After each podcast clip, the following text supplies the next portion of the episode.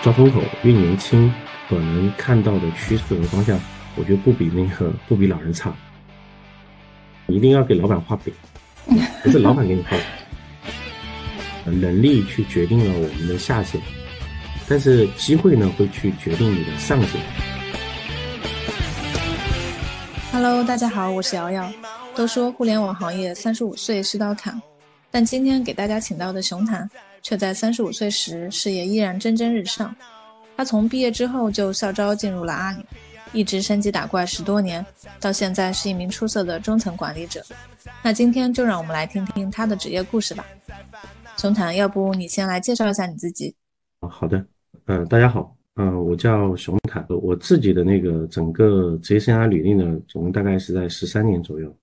我今天非常荣幸能够在瑶瑶老师啊的邀请之下啊，能够能跟大家就是分享一下呃我自己在互联网这里面的一些故事。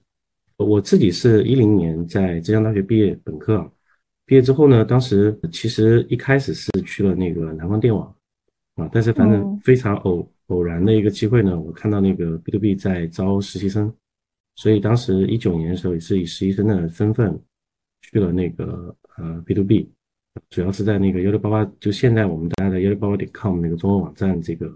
呃所属的这个呃事业部。我一一零年呃实习之后呢，也比较顺利的去拿到了那个 offer 啊，所以当时还是比较比较开心的啊。但那个时候其实一开始并不知道那个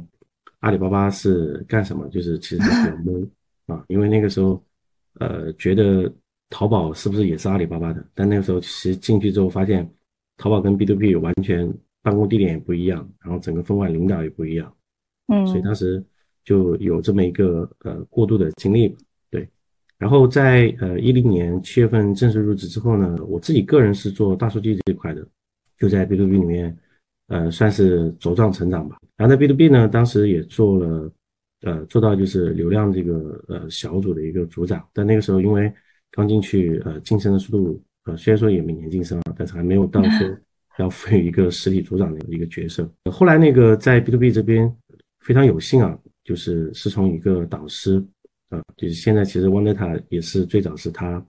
呃发起的，所以当时我们就呃五个人，我记得很清楚，五个人当时在呃一二年就是下半年的时候就启动了 OneData 这个项目，呃到今天为止啊，如果大家在数据治理或指标治理这块还是经常会去学习吧，啊就这种嗯是。呃 OneData 这套体系，所以我觉得我我自己还是觉得比较自豪的，但那个时候更多的还是一个学习的心态啊。呃，后来那个整个一一年、一二年，呃，整个移动互联网起来之后呢，因为在 B to B 那边，它的整个移动就是就是呃移动化啊，就我们讲移动化，其实速度是就不及那个支付宝，所以当时呃也是为了想去 赶那个讲讲的那个个人一点啊，就可能赶赶风口，对吧？可能觉得嗯呃有更多的空间，就跑去了那个蚂蚁。然后因为我是做大数据这块的，所以当时蚂蚁最重要的一块数据的一个应用方向，它其实在风控领域。啊。这个呃业界内可能对于蚂蚁的一些，因为它是属于金融嘛。啊，所以整个风控它的整个团队的配比人数，其实我记得很清楚，整个风控部门当时就占了整个支付宝一半的一半的人数，因为这风控它里面也接触了很多突击算啊这些这些东这些东西，所以进一步呃相当于是把整个大数据的底子做了一个比较好的呃一个对我个人也做了好比较好的一个成长吧，打基础，对，打了一个打了一个比较好的基础。然后后来那个反正机缘巧合之下，那个口碑并入了那个支付宝啊，但是后来又并又又单独划出去了，对，所以当时就直接去了那个口碑这边。然后口碑这其实我在口碑的时候，呃，当时是呃最早的时候是一个人啊，但整个公司其实没有一个数据团队嘛，所以当时也就开始逐步的去构建这个呃数据团队应该怎么去构建啊。也算是茁壮成长吧。其实当时最主要的几个觉得比较有亮点的地方，可能还是在呃湖昌，还有包括这种呃我们去经历这种大促啊，哪怕是幺二幺二啊，但也有幺幺幺这种大促，这个印象是比较深刻的。但这个这段经历里面，其实当时呃最早我们在做的时候，其实没有胡昌这个概念啊。一六一七年的时候，虽然有人在提，但是并不是说像现在这么这么火热，并不是很完善。所以当时就是拉着那个，因为从珠宝出来嘛，也就开始搞胡仓这套东西，主要就是说，呃，用湖仓看能不能去解决一些，呃，我们就是大量的这种计算呐，啊，包括上层架着 OLED 引擎去做一些机器的查询，能够去，呃，扛很多的这种人力的这种呃清洗这种工作，然后在整个本地生活后来，呃。也经历了高光的时刻，但也也经历了非常落寞的落寞的时刻，啊，就是快走之前，这个如果瑶瑶感兴趣的话，因为我可以再再分享分享。可以，好的。这个人名那些我都会把它隐去。嗯。然后后来那个呃，经历一些一系列事件之后呢，呃，又回了支付宝那边。然后回到支付宝那边的时候，刚好赶上那个支付宝要呃上市，而且过去之后呢，很呃算有幸，但是也很不幸。啊，刚好就负责那个，呃，数字金融板块，就是大家就是后来支那个支付宝下退市的时候，啊，也不叫退市，其实没上，阻止它上市，被指责最多的地方就是像什么，呃，这种花呗啊、借呗啊，还有这种当时那个相互宝，啊，相相信，嗯，呃，大家还会有一些印象啊，包括一些芝麻信用，就整个一个数据团队的一个呃负责人，呃，刚去的时候还觉得还挺可以，但后来去了没多久就。听说那个也不要听说啊，就就报道就出来了，就第二天不能上市啊，所以当时其实心里还也也挺也挺也挺落寞啊。嗯，但反正做到后面在珠宝那边，呃，因为过去时间也不长，所以团队的调整，我我也在努力找我自己的方向。所以到到后面的时候，主要还是发力在湖仓，包括这种蚂蚁的 Delphine 的这种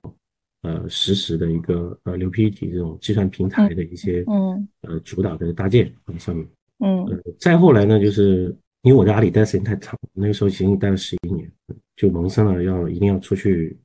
一定要出去啊！但这个这个也没有什么为什么，其实就是为就是 就是想着我一定要到外面去看一看，对，因为不同的公司你这个经历是不太不太一样的，嗯，是文化氛围这种，所以到二一年八月份的时候，呃，有个机会呢，就是 PG 这边他需要有一个数据治理负责人，就来了 PG 那个腾讯这边，就是。整个腾讯的内容板块啊，包括像我们的呃浏览器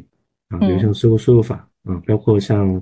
呃腾讯视频，还有包括我们的 QQ，玩 QQ 里面也有游戏。你可以认为就是说腾讯所有的老业务啊，目前我自己呢是腾讯这边的呃专家级的员工。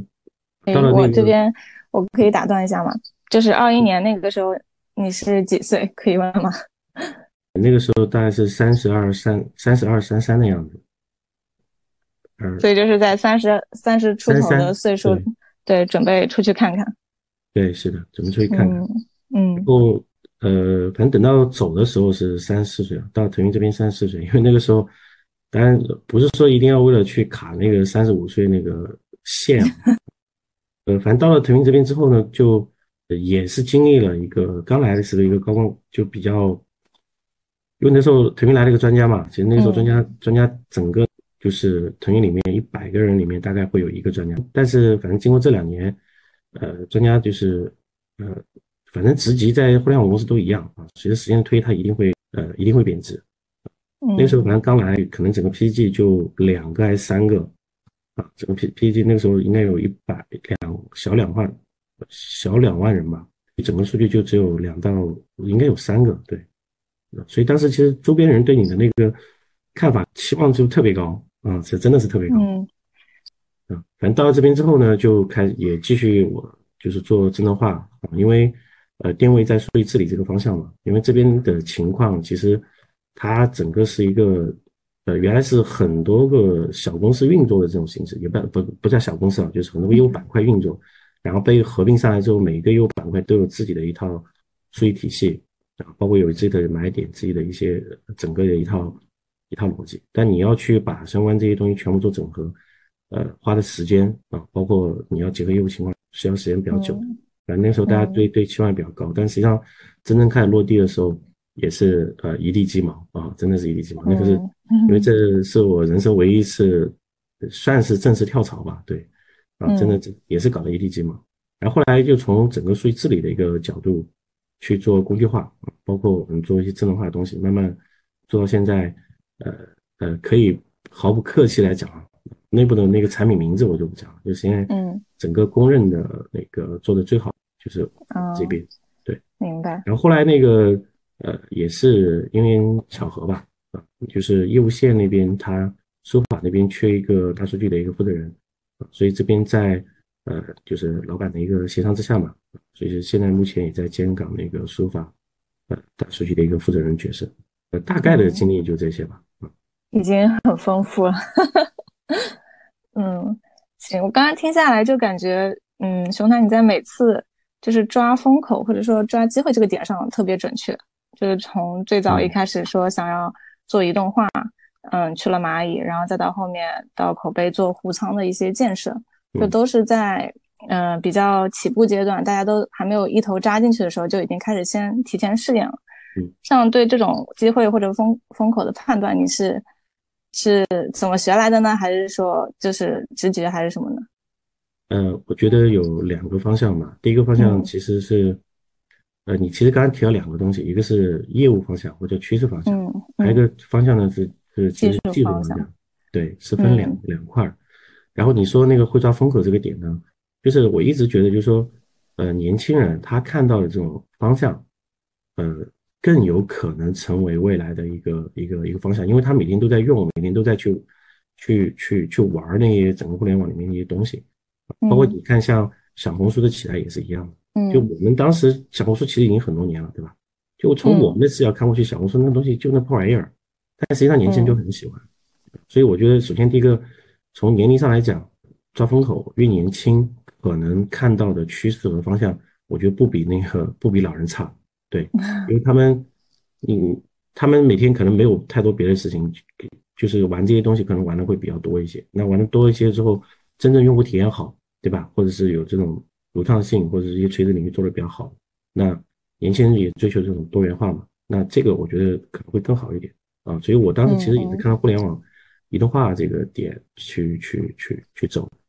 然后其实到后面，包括像蚂蚁，蚂蚁那个呢是属于歪打正着啊，当然后面其实不上市这个也也没想到，确实没想到。然后你然后到 PG 这边呢，呃，更多的就不是说是抓风口这么一个逻辑，而是在想自己未来长久来讲应该怎么去去发展。要说业务上抓风口的话，那可能当时要考虑是自己，嗯，或者是比如海外的一些。呃，虾皮啊，可能做一些海外的这种业务，可能风口会更更好一点。对，然后另从另外一个角度讲，就是技术这个角度来讲呢，呃，我个人觉得，年轻人他看到的东西呢，就不一定有那个，就是工作时间比较长的这种人，他看到东西更更全面啊，更全面。他年轻人更多时候，有时候真的是有可能看，就是比如大家在突然很火一个什么东西之后，他觉得哎，这东西确实好用。但实际上很有大量那种替代品，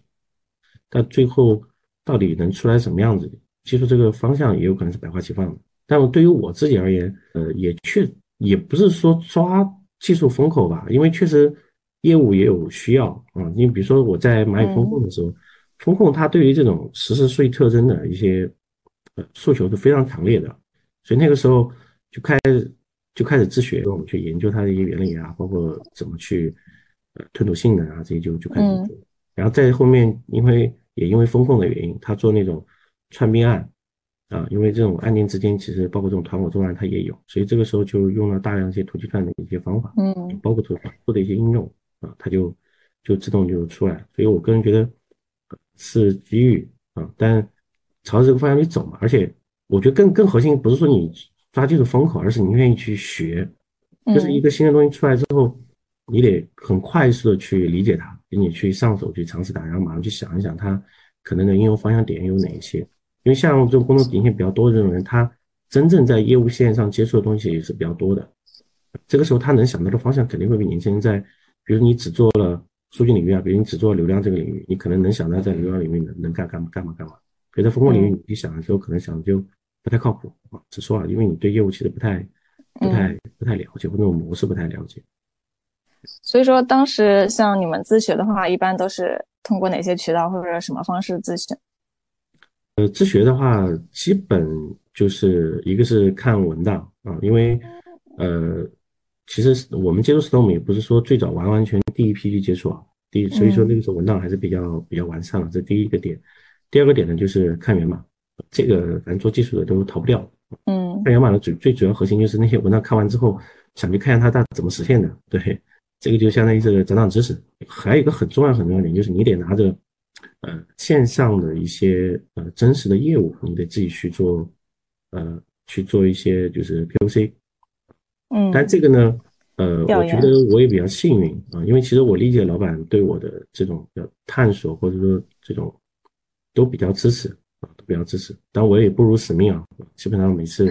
吹过了牛逼，到后面还是呃都基本的还是都能实现。所以你你形成这种良性循环之后，新的东西出来，那接手的这个速度啊，它其实会越来越快，嗯，会越来越快。对，像刚刚提到这点，其实我还是挺好奇的，因为像在阿里，大家就是都很忙，可能都是传说中的九九六，那可能每天都在做一些业务需求，或者说是满足业务的诉求的一些事情。像这种自学的事情，嗯，是自己挤时间呢，还是说给老板说我想做什么事，让他尽量支持你，然后 在工作中把这部分时间消化掉？就。呃，分两个阶段嘛。第一个阶段，你一个人单干的时候，我觉得这事儿，呃，一开始的接触肯定是自己花额外的时间啊去接触。然后，当你接触到你觉得可以去做尝试的时候，这个时候我自己的做法很简单，你一定要给老板画饼，不是老板给你画，你给老板画饼，告诉他对，你要反向去画。你你你要不画饼，你的老板可能如果他没有意识到。啊，因为他每天可能是从就是忙于管理啊，忙于这种业务的应对啊。你你给他做完画饼之后，他结合他自己的业务上的一些理解，觉得未来怎么用啊，他觉得价值很大的时候，因为你一定要把价值点给他讲清楚，这时候他一定会支持你的。就我觉得这个点倒挺新颖的，一般都是说老板给员工画饼。不不，我我觉得员工也需要跟老板画饼，这个很重要，因为很简单，我们我们那个说的那个一点啊，就是。你给老板画饼，老板脸上也有光，他可以拿出去讲说：“你看我团队对吧？我能我们团队做了一个什么样的事情，对吧？然后现在还是比较先进的，你们团队也没做，对吧？”嗯，对于他自己个人而言，呃，这种带团队的带出来的结果或者这种其实是非常非常非常棒的嘛，对。嗯。所以当时当时你是说服了老板吃下这个饼。让你放手去做，呃，在蚂蚁那段时间肯定是把老板给说服了的，对，把把他说服掉之后，然后，呃，当然我我们其实要借势嘛，就是你需要去找到跟你志同道合的这种呃合作伙伴啊，包括这种产品啊，包括我们的算法，你跟他一起来去想到一个什么东西之后，然后一起去跟老板画饼，然后把它做成规划，这样只要能做到这个规划里面去，那这事儿。正常情况下就八九不离十了，至于就是看你这个，呃，自己之前的判断有没有这种重大失误的情况，但一般不太会有。那就我们再回到就是今天的主题，因为都是聊三十五加嘛，对，想问问就是像现在的话，你觉得你的状态是什么个状态？是焦虑呢，还是说平和呢？有没有危机感之类的？嗯，我觉得这个要结合我们这一代人来讲，嗯，三十五岁这个。点呢？我自己个人的一个判断就是说，三十五岁，你自己的个人能力是到了一个什么样的水平？这个是呃先决条件。我我非常认同一句话，什么？就是呃能力去决定了我们的下限，就你个人的能力决定你的下限，但是机会呢会去决定你的上限啊，会去决定你的上限。那这个能力的下限的问题就很简单了，就是如果你三十五岁的时候，你的能力下限和这种刚毕业三年左右的这种同学相比，你的能力下限如果跟他是相等的，那这个时候你的替代性确实很强啊，确实很强，因为你每天做的那些事那种事情，可能都是一些叫事务性事情啊，又缺乏一些创新性啊，或者说你对业务理解可能甚至还不如三年的同学，因为我刚才讲就对业务理解，真有可能年轻人是比我们更。就是说更能看到一些方向的，嗯，这个时候，对你还没掌握到一些足够的资源的时候，这时候你跟别人比，相比而言就会有比较多的一些，呃，就就看起来就是跟别人一样嘛，对吧？这这是我的第第一个观点吧。第二个观点呢，就是说，呃，三十五岁我们这代人，你说有没有焦虑啊？我觉得肯定有，因为每个人在人生的不同阶段都会有。一开始的时候呢，可能想的是，呃，要买。买买买买房子对吧？要结婚对吧？要生小孩，那生了小孩子，像我们现在基本上都都有小孩了，对吧？那小孩子可能也上幼儿园、上小学，甚至更更大一点都会有。但比较巧的一个点呢，就是说这代人其实还是吃到了呃一半吧，红利嘛，吃到了一半 一半的这种互联网红利。所以说，你说从生活的一个焦虑上面来讲，它并不会特别呃。就就比如说没有工作，可能就活不下去了，对吧？就就可能整个家庭就崩溃了，对吧？然后整个生活质量就急剧的下滑，这种这种可能不太不不太会有。但三十五岁的呃焦虑的，我我理解另外一个点呢是是其实精力上啊精力上面，因为你的人生发展的这个阶段上有老下有小啊，你马因为可能到三十五岁的时候，很多的很多人的父母已经退休了，嗯，他们退休之后其实。身体上的一些状况就会慢慢慢慢来，包括你小孩，对吧？他上学，包括小孩在个在学校的各种问题，老师啊，当然现在其实老师特别负责啊，但这个让我非常的困惑啊，为什么老师为什么现在老师特别负责？什么事情都要给你打个电话或者微信跟你说一下，然后你你你如果表现的不是很不是很认真去对待啊，然后他就会他他就会觉得你这家长怎么这样子？所以这个这就是。本质上从经历上面讲，确实不太像，呃，这种，比如没结婚，对吧？这这种人，你你你你身边的这种日常的琐事会增加。其实我自己个人感觉，你你是不可能去规避这个问题的。那这个时候，你如果你跟年轻人去拼体力，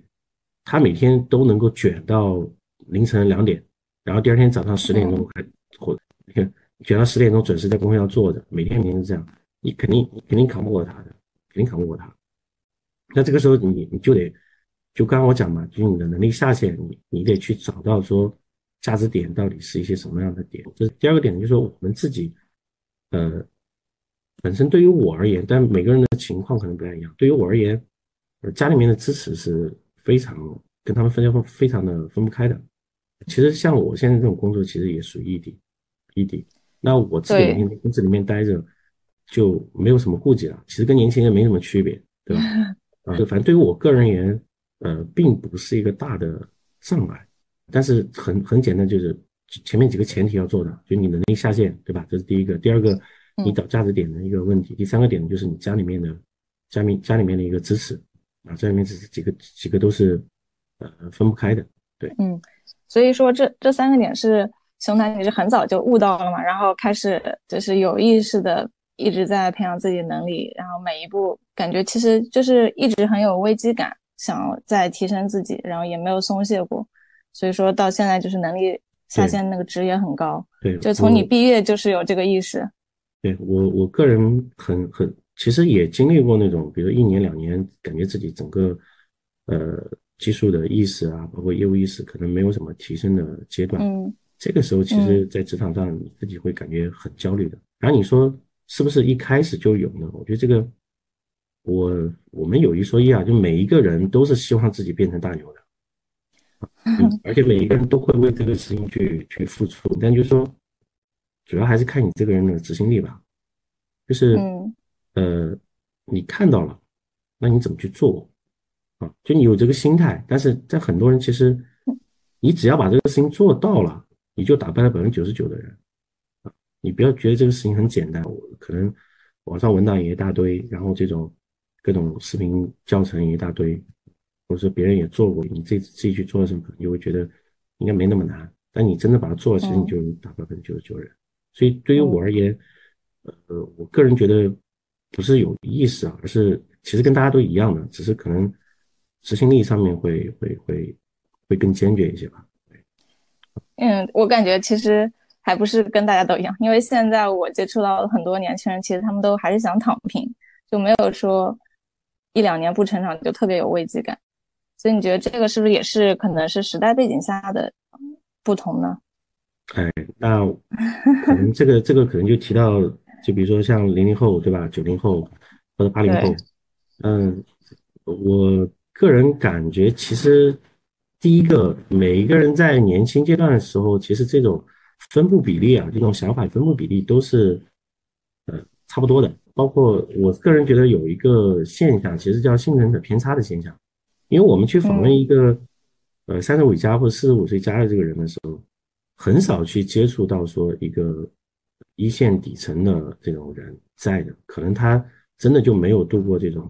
跟年轻人比，可能就不在了。我我举个简单例子，就是其实我们在刚开始年轻的时候也是对天天对公司一堆的吐槽，你知道吧？但是真正下一个阶段的，就是你你得想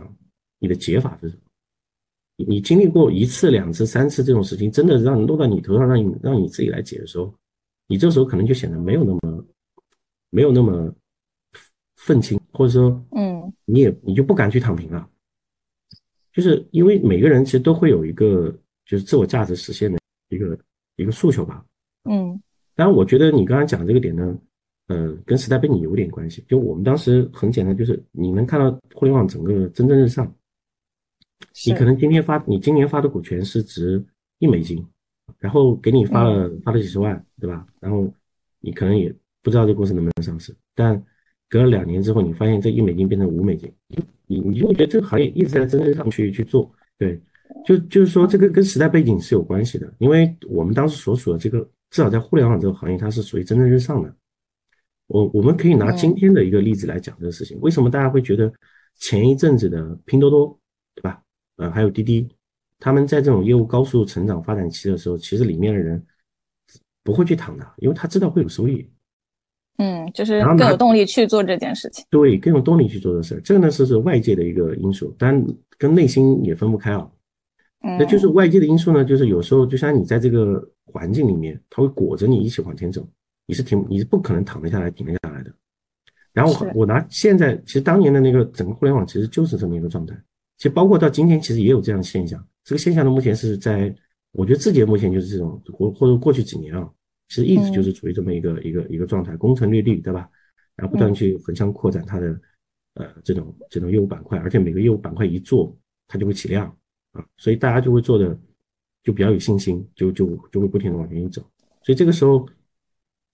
你的环境所带给你的啊，这是这是也比较重要反正，就。两个点吧，就第一个点就是你的，呃，内心的一个冲动，能不能把它给真正的落地执行下来？第二个就是你所处的这个环境，啊，它能不能给你起到一个惩罚或者是惩罚的一个作用，把你整个嗯人的潜能给激发出来。所以，所以我听下来就是，目前在这个三十五加的状态，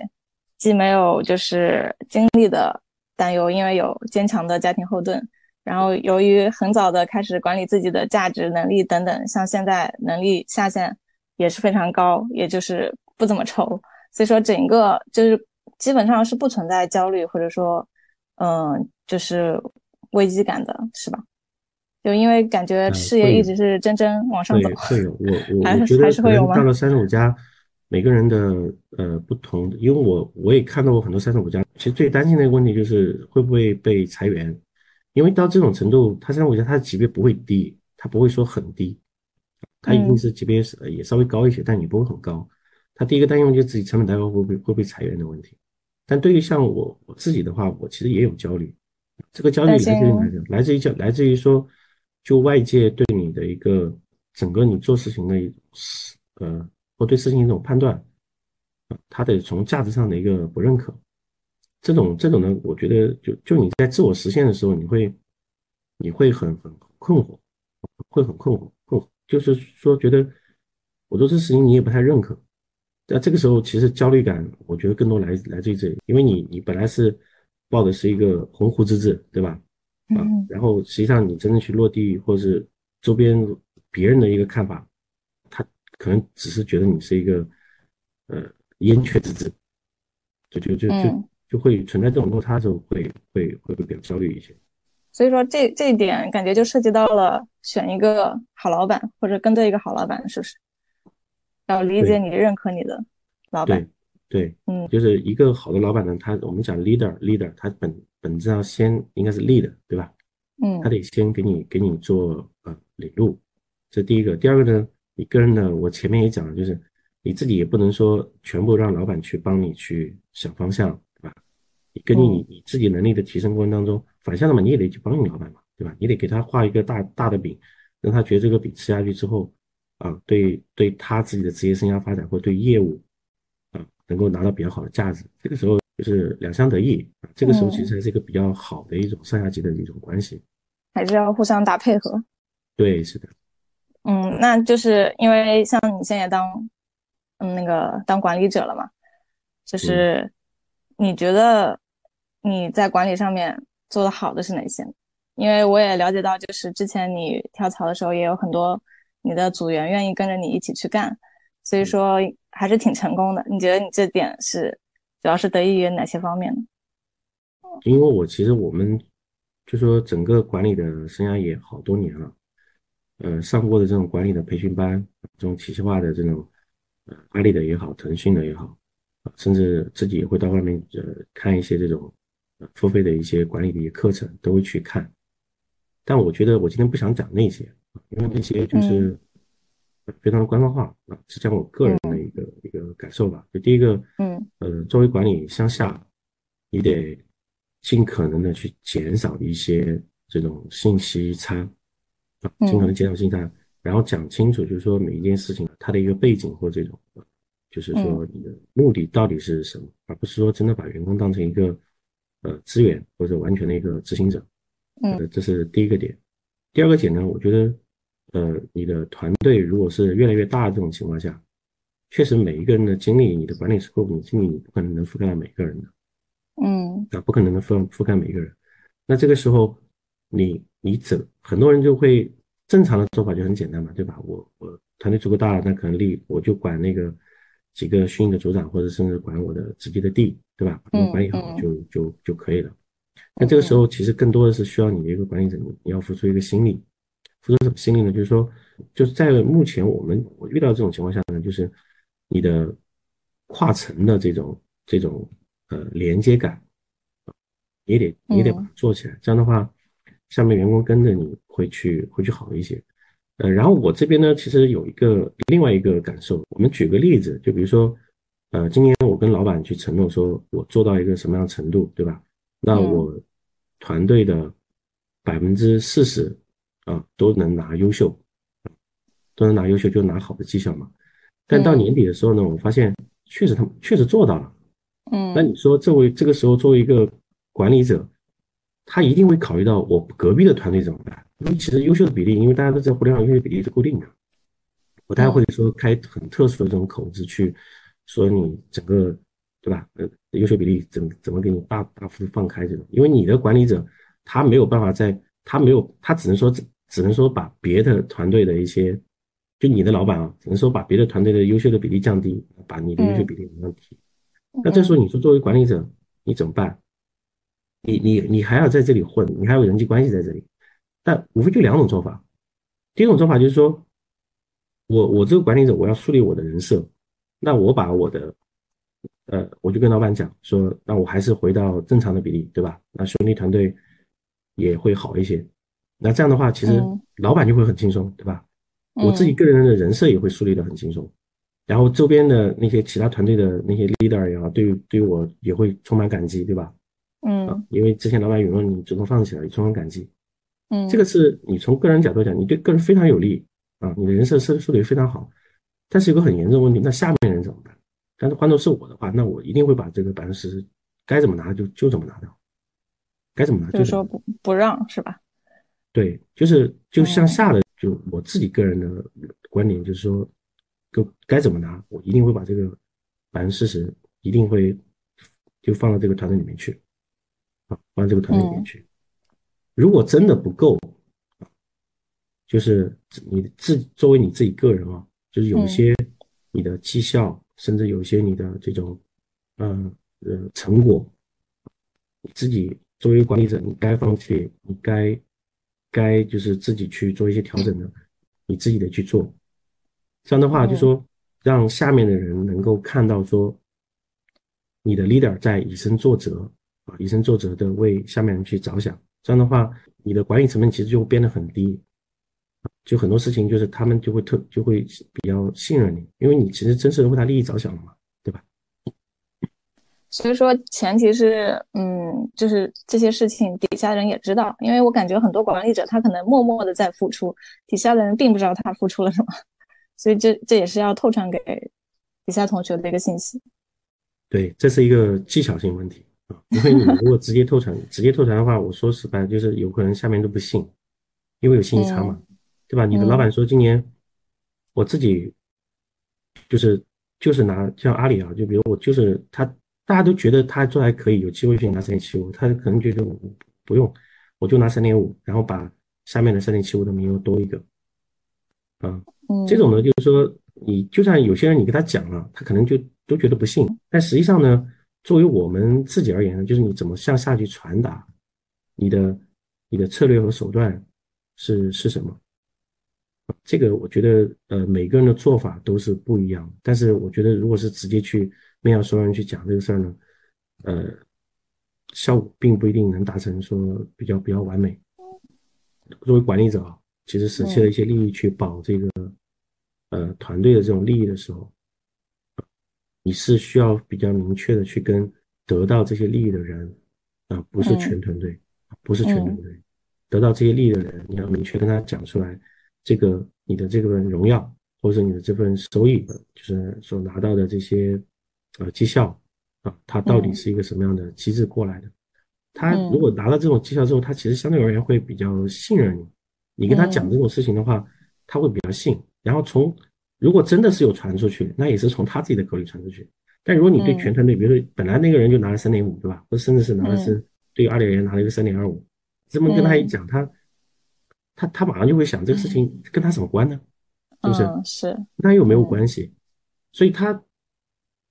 他他就会觉得无所谓。嗯嗯。没有什么感，没有什么感激之心啊，或者说没有什么感恩之心。但是，而且你想，就是说这个团队，就算你分下这个理说，可能还有反作用。对，可能会还会有反作用。比如说，作为团队管理而言，我其实刚刚讲都是向下啊。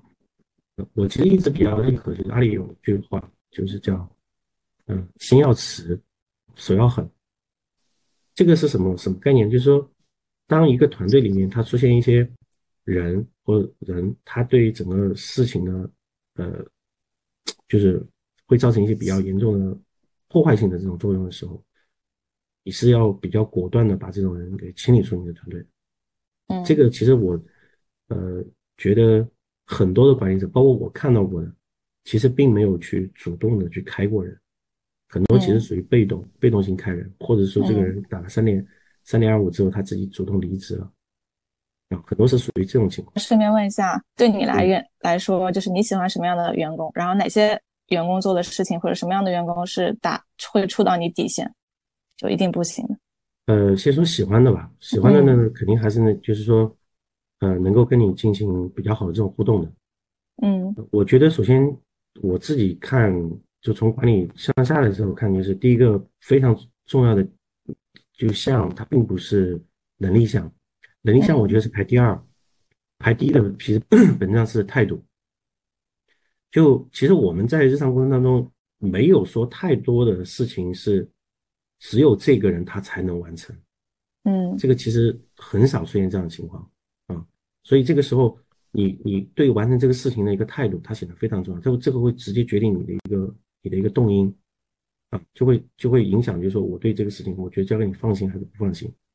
啊？嗯，就第一个呢，是我刚刚讲，就第一个是一个互动性，对吧？就刚刚我其实就比较喜欢像我自己这样的人嘛。第二个可第二个讲的就是那个一个一个就是态度问题，对态度，你你肯学啊，有可能比如你现在不太懂呃一些神经网络算法，对吧？但是你肯学。那我是会给你时间的啊，甚至是三个月、半年我都会给啊。只要这个事情出来了之后，他未来在对团队做某一项事情方面是能够起到非常重要一个关键性的作用的时候，我是会给相当长的时间让你去去去做。但这个态度就很重要。有些人你就会觉得他每天就就了解一下，就不深入了解，这时候你你拿他已经没辙，你知道吧？因为这个事情可能现在你也不太用得到，可能是属于面向未来怎么去结合结合去用的。啊，这个时候就就很头疼，所以就你主观能动性态度很重要。还有一个比较喜欢的一个点呢，就是你的创新性。嗯，但这个跟第一点有点像，就是说你互动的时候，你得给后面老板画饼嘛，对吧？所以这个就算合并吧。啊，然后我再讲一下，就是呃什么样的呃同学，就是可能是一定不会留，对，一定不会留。就第一个呢是这种呃。故意去传谣言的，这个我我自己个人是深恶痛绝的。因为其实怎么来讲，就是职场它总会有各种各样的呃一些嗯背后的一些决策啊，他其实是决策的时候是不会拉着所有同学一起去决策的嘛，对吧？嗯。但这个时候，你你你跟他讲完，对吧？他马上就理解成另外一种，就是可能腹黑的去想，还是因为什么关系啊，或者因为什么别的原因，觉得 你你你偏心，然后就开始去传一些谣言或这种这种情况。那这种人，我觉得是肯定是触犯触犯底线的啊，这是第一个。嗯。那第二个呢，就是属于就是说，呃，屡教不改的啊，屡教不改的，屡教不改的主要还是在那个态度这个这个问题上。啊，态度这个问题上，因为我我我曾经有开过人，也是因为这个原因，就是你你刚开始觉得他还挺不错的，然后你把一个很重要的事情交给他，交给他之后，然后你隔两个星期，一开始的时候你给他足够的信任啊，这种介入的时间会稍微长一些，隔两个星期甚至隔一个月，然后你再去跟他反馈这个进度或这种时候，因为他你会发现他没什么进度。啊，这第一次，然后第二次、第三次，基本上就很少会给第四次的机会了。那本质上，它就不是一个能力问题啊，因为你给时间足够多，其实本质上是一个态度，就他主观、能主观意愿的一个问题。那这个时候你一定要去果断的去下手。嗯，我觉得可能这两种是属于我，呃，比较比较反感的那种类型吧。对，嗯，行。然后我就是刚刚聊到那个职业规划嘛。想说，其实，在阿里十年已经算老阿里了嘛，其实应该是有很多的阿里的文化的熏陶，然后就是有很多习阿里的习惯。那当时想要选择出去，会不会需要很大的勇气和心理建设？这个心理建设我做了一年，所以从这个时间上来讲，你就知道有没有纠结啊？到底到底应该到底应该怎么去弄？那在整个这个一年过程当中，其实会考虑很多的问题啊，就比如说，嗯，你自己身上的一个是能力上下能力自己技能上的一个下限问题，还有一个是你自己情商上的一个问题，然后以及你所选择这个赛道或者说这个业务板块，它这个事情的价值足不足够你支撑你想去干，你长想在职场上长远拿到的这个呃就想做的事情啊，然后同时呢也有很重要一个点就是。你的收益。就是综合考虑起来之后，其实你考虑因素是非常非常多的，嗯，但我这边呢会少考虑一个点，就是家庭的因素。啊，因为我刚才也讲，我家庭其实对我整个工作事业上是非常支持的，所以就是说对城市或者的考虑，它就会会弱化很多，所以说从这个角度来讲，纠结的时间其实是很长很长很长的，嗯嗯。因为你你你你在阿里工作了十几年之后，包括而且你是从数据这个阿里这个领域数据，至少从目前之前啊，阿里应该做数据应该是做最好的啊，这些人这些事儿，你在里面享受到的荣誉，包括你做事情的便利性，你可能都得考虑。而且我讲个呃内心的话吧，就是之前考虑过的这些问题跟难点，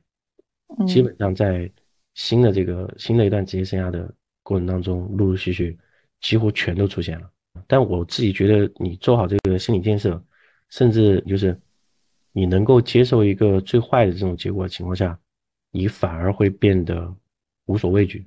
很稳定的往前走，不会受不会受到说你到了一个新地方之后可能受到打压，对吧？可能老板不太喜欢，可能那个业务可能不太买账，对吧？你这个时候你的定你你的定力可能就会更更足一些。啊。那你我又回到刚才那个，你刚才提到，就是说我自己个人觉得，为什么为什么向下的这个事儿，呃，做的比较好的一点，其实我我我我我讲个很简单的例子，嗯，如果你这个老板也是一个，比如来了一年，你又换了一个换了一个团队去带，或者换换了一个部门或这种，这种可能比如说你这个带的团队碰到的问题，可能快活不下去了，你这个时候你跑了，这个时候别人对你的这个。管理的风格，包括你个人的人的毅力上面来讲，就可能会觉得你是个机会主义者，嗯啊，但如果你很坚毅的，就是带着团队把所有的事情给扛下来啊，当然这个肯定不是你一个人，整个团队的功劳啊，当然你自己在里面起到很大的作用，扛下来，并且走到了一个比较高的一个高度的时候，整个团队都还还可以的时候，这个时候你只要有过一次两次这种一，你只要在团一个团。一个环境里面的团队里面有过这么一次经有过这么一次经历，你下面这些人对你的看法其实是，他就会很认可你，这这种才是真的打过仗扛过枪的，一起经历过经历过低谷，经历过高峰，经历经历过这种高峰，啊，这个时候你你们俩的这种就合作关系或情谊关系就会特别深的啊。嗯，我我刚刚把话题岔开了一下，没事，就是因为刚刚也说，其实纠结了一年，那。当时是有一个什么契机，或者谁说的一句话让你想要走出去看看，还是说这其实可能不知不觉在心中已经酝酿了好几年，突然的一次迸发呢？首先，在那个事情发生之前呢，它是有一些影子，但是肯定不是说在一年两年内我就要怎么样的啊。但是说其实没有设限。对，没有设限。嗯，但所有事情它发生。呃不不不不不，就是，呃出去这个事儿，它没有设限的意思，就是什么就什么，就是觉得肯定会出去，但是呢时间，就是我没有想对，没有想着就今年一定要出去，明年一定要出去，后年一定要出去，就没有这种想法，嗯嗯，只是说可能水到渠成，就，呃就就可能换个环境啊，呃可能哪里更适合就就过去了，啊再开启另外一片事业嘛，对吧？嗯，但当时其实，呃比较重大一个事件呢，就是说。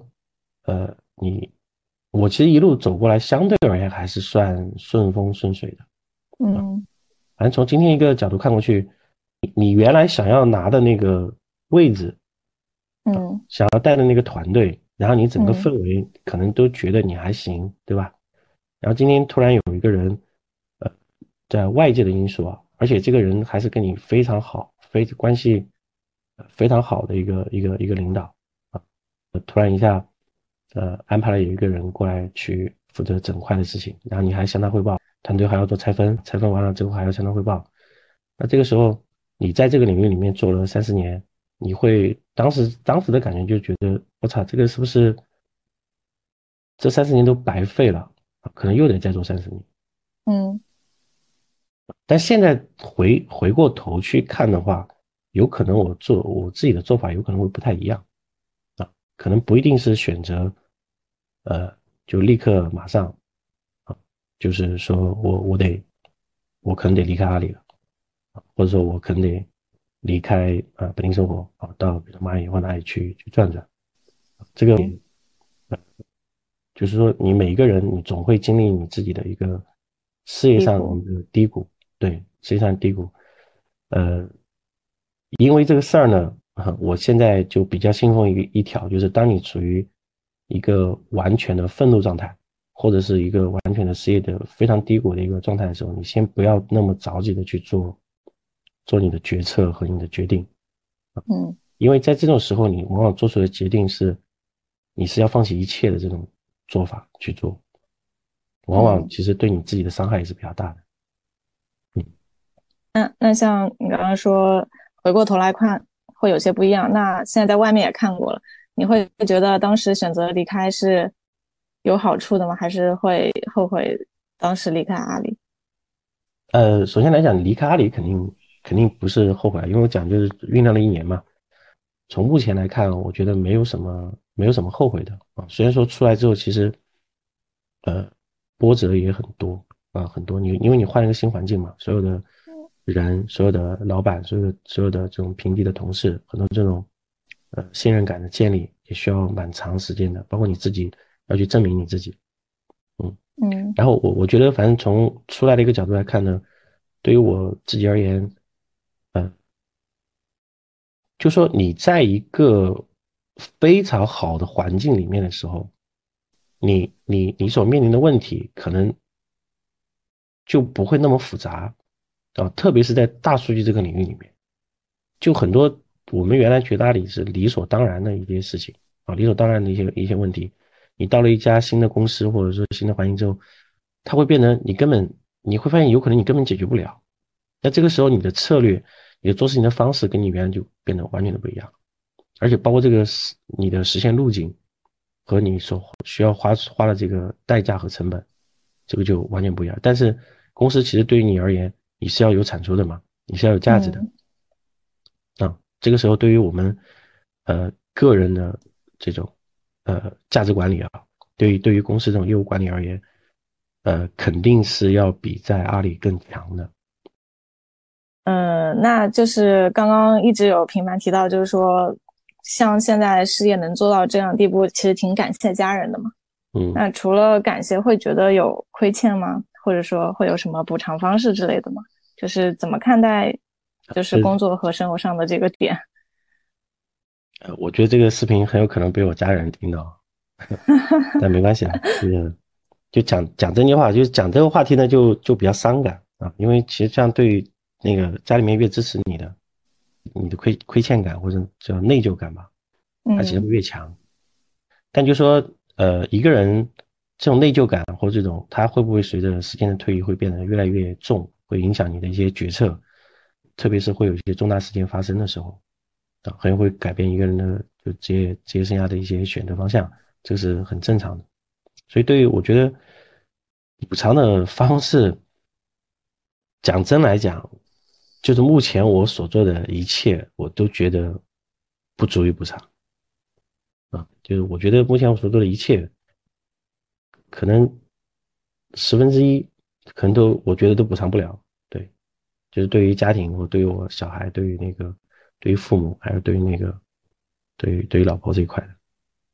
就是所以你觉得还是，嗯，更想做自己的事业。嗯，家里面人支持，那我肯定会去，去尽可能把我自己做到最好吧。但有个很重要的点就是说，如果家里人不支持，嗯啊，我自己也会相应的去改变我的一些改变我的一些决策，就是还是以家人的那个。观点优先，呃，对，这个权重是占的非常非常高的。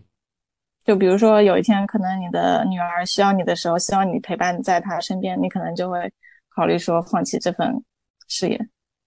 回到他们身边。对我肯定会会会回到她身边的。嗯，对，关于九九六的那个，就是其实九九六里面里面有很重要的问题，就是说怎么样平衡生活跟那个工作嘛，对吧？我我自己有个很重要的观点就是。其实它不需要平衡啊，因为 因为你你你你跟你的同事去晚上去聚餐这种，对吧？我觉得它就是一种生活啊，你不能把它说当成一个当成一个工作，对吧？去去做这种应付啊，就你只需要做到一个点就可以平衡。你在这个工作里面，就你能找到你你你可以为他持之以恒去努力的一个理由。啊，你如果做到这样的话，你反向的就是你的工作可能就是你的生活，你的生活可能也是你工作的一部分。对，这这个举个很简单例子就行了。就比如说，如果今天你去开一个我们说的那个传统一点啊，比如你开个服装厂，对吧？你是老板啊，你觉得你的工作和生活分得开吗？你肯定也分不开啊。就是你得有一个说，永远把自己当成一个创业者的这个心态吧。啊，你所找到那个理由。啊，就是你去为他奋斗的一个理由，你能找到，那那我觉得这个工作生活他就他就不是个大问题。但但是核心问题是什么？就是你其实刚才也讲过，就是很多零零后他为什么要躺啊？或者心态上是躺，可能做事情也做，对吧？可能还也做得很好，那就是他看不到，就是说持着为去这个付出努力之后，他的未来到底能够得到一些什么啊？这个得到我们。不能那么世俗啊，就说不不只是金钱或者股票或这种这种上面的，而是你整个人生的一个，就就怎么讲，就是能力下限，你到底能得到得到一个什么东西？因为我最近我们组也有很多九九五后新同学进来，校招生进来，就他们的状态确实挺迷茫的。首先做数仓，他们觉得可能技术门槛也不是很高，然后第二个就是每天。目前的工作状态就是可能每天都要工作到九十点以后，而且还不是愉快的工作，可能业务方很强势，每天工作又苦又累，然后晚上还要值班，然后周末可能还得加班，完全没有生活，就非常不想干，有有一些厌烦的情绪在这儿。就像这种情况，有没有什么建议呢？我首先讲，我比较同情这种状态的同学，也比较同情这样状态的团队。因为，呃，我自己是做数据这个领域的，就说你如果让我每天去只是解决数据需求，对吧？我们怼报表，然后做这些事的话，我觉得我肯定也能干得很好，啊，但我一样会跟那些九五后、零零后会有同样的情绪。这个不是不是零零后、九五后他们的问题，是这个事情本身它它就有问题。但我觉得从前面讲第一个点来讲，其实可以做的啊，就是要么缺一个领路人，领路的人，我的这个工种，我的这个行业，我的这个通过数据，它到底能去改变一些什么东西？其实如果你长期去按照这个思维去考虑的话，你。你要去实现的那些东西，它会越来越复杂，对吧？那很核心就是你在大数这条路上面，你的 leader 或者是你的导师，甚至你自己，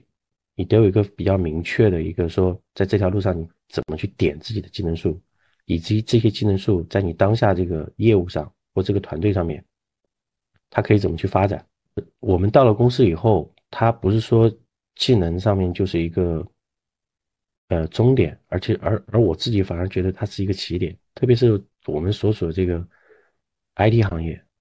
它这个技术是层出不穷的，你不可能说不花额外的时间去追寻一些新的东西啊。嗯，因为我我举个很简单，因为现在 GPT 其实已经出来这么长时间了，我我自己其实，在算法上面呢，之前只是知道，但相当于入了个门，但最近就是说，我们通过 GPT。我发现我能做到跟那种专业算法同学基本上一样的这种算法解题思路，这个这个就是相当于你你你你借助外界工具之后，你你你自己个人的，就是能做的事情变多了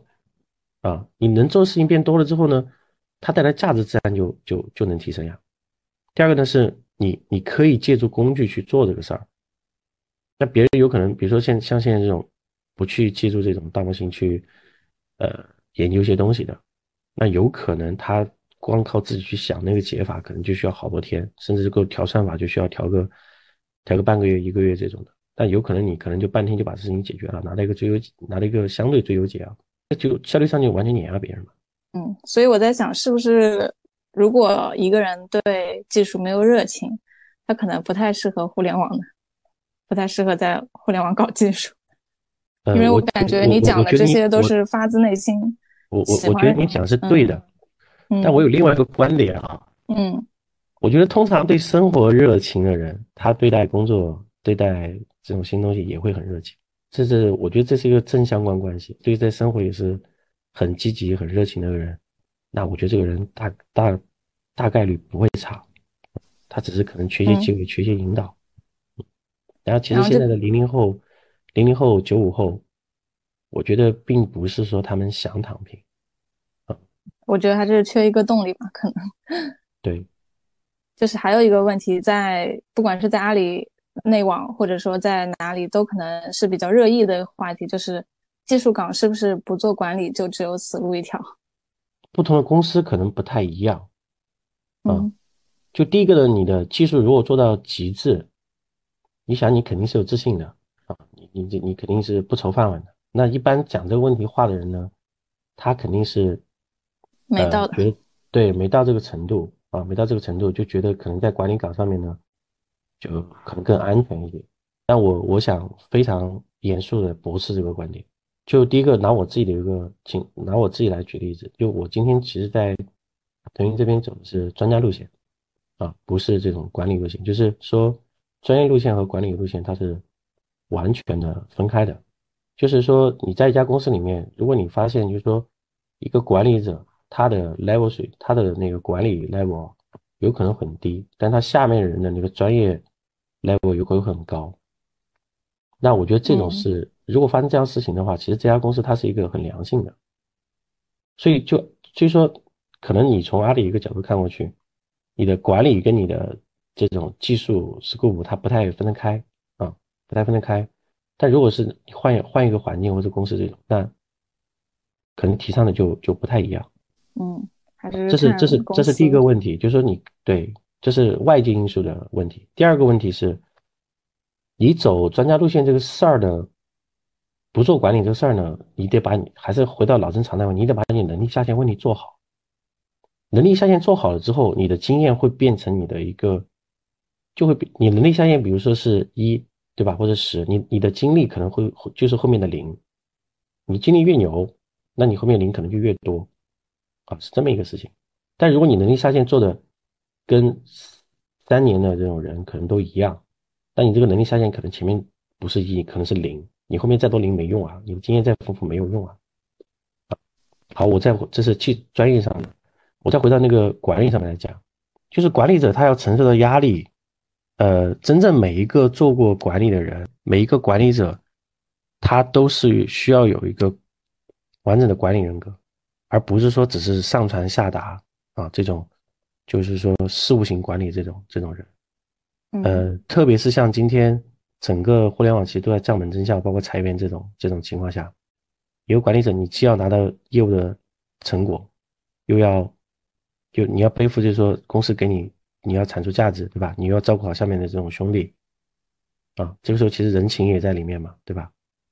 他是很难很难的，不是说你觉得做到管理之后，好像老板他们每天就是开会，啊，每天就开会，我们苦哈哈在那里干，他不是这样的，因为有个简就我们中国有句老话嘛，那个兵怂怂一个，将怂怂一窝。他从公司一个角度来讲，他对管理者的要求其实比比你走专业路线要求的更更严，而且严很多很多。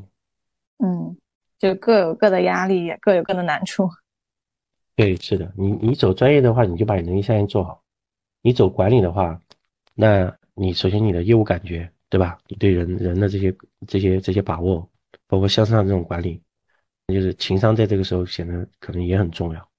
嗯，那今天我们也聊的差不多了，就想最后再问问，像现在的年轻人进入互联网行业，你觉得还有哪些新的机会点，或者说你觉得是否还是一个香饽饽的行业？嗯，我觉得它其实现在，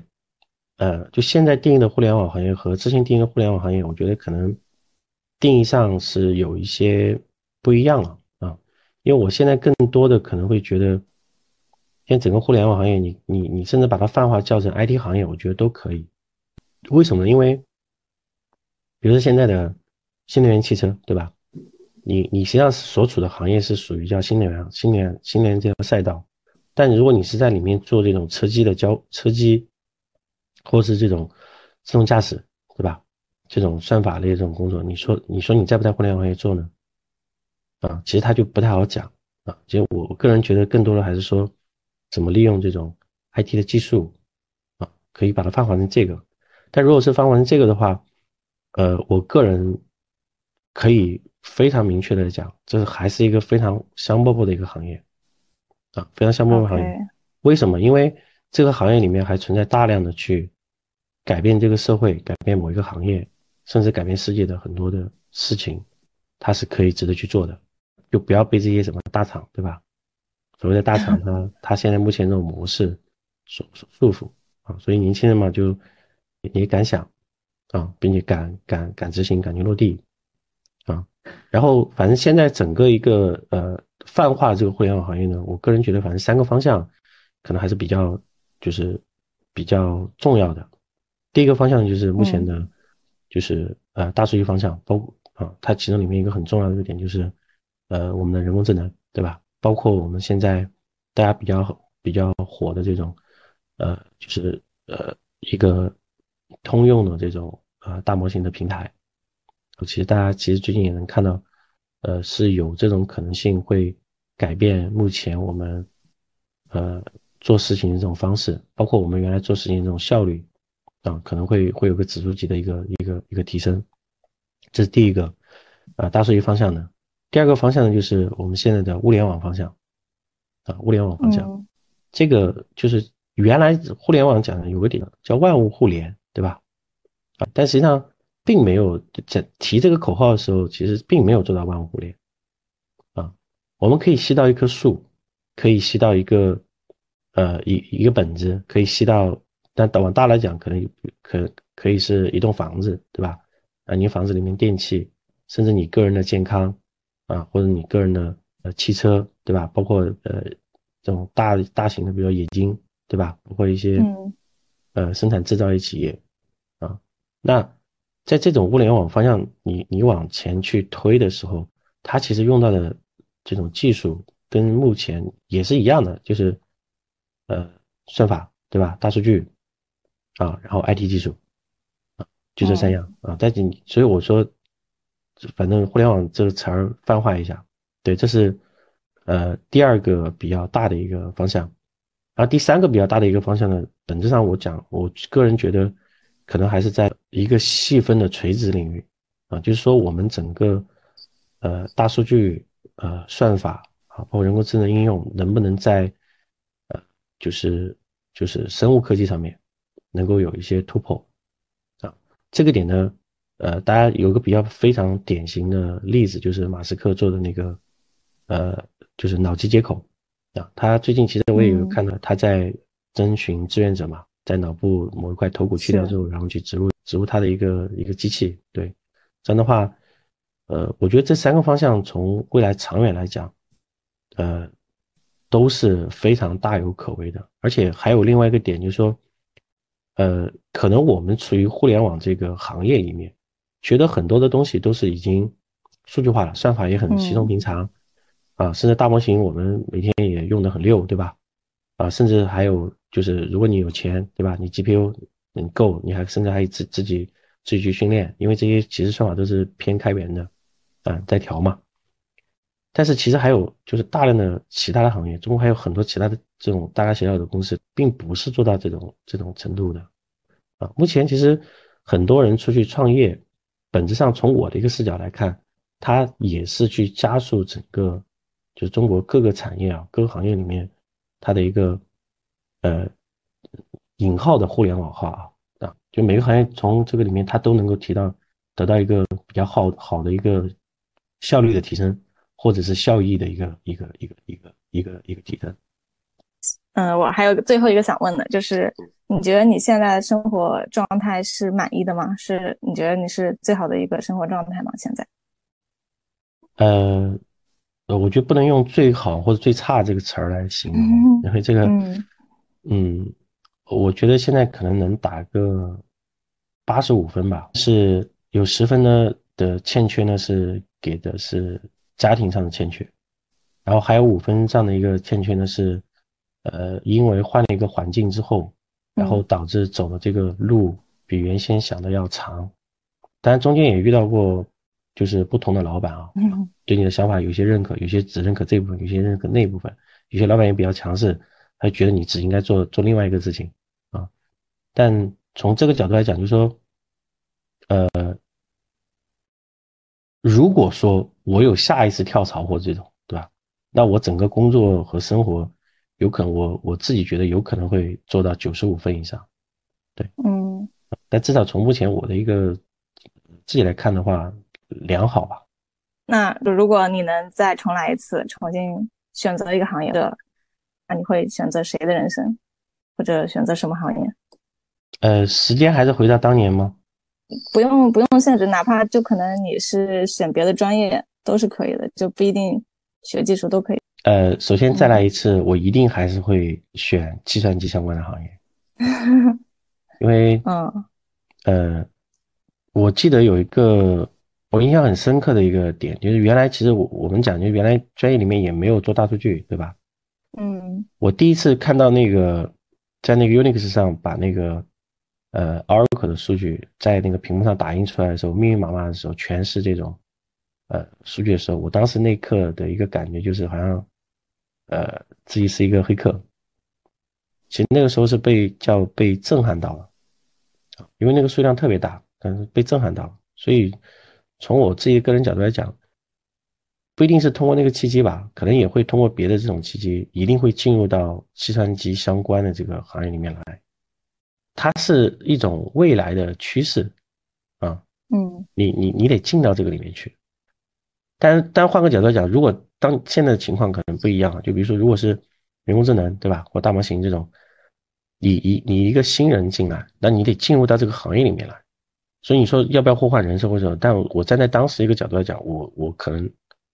有可能我学的是化工，也有可能我学的是物理，也有可能我学的是数学，但我一定会进入到。计算机这个领域里面来，或者叫互联网啊，打引号互联网，当时就纯互联网这个领域里面来去做事情。嗯，因为我我是了解到你也很喜欢潜水嘛，你你没有想过说做潜水教练，过这样的一种生活吗？呃，我现在确实是潜水教练啊，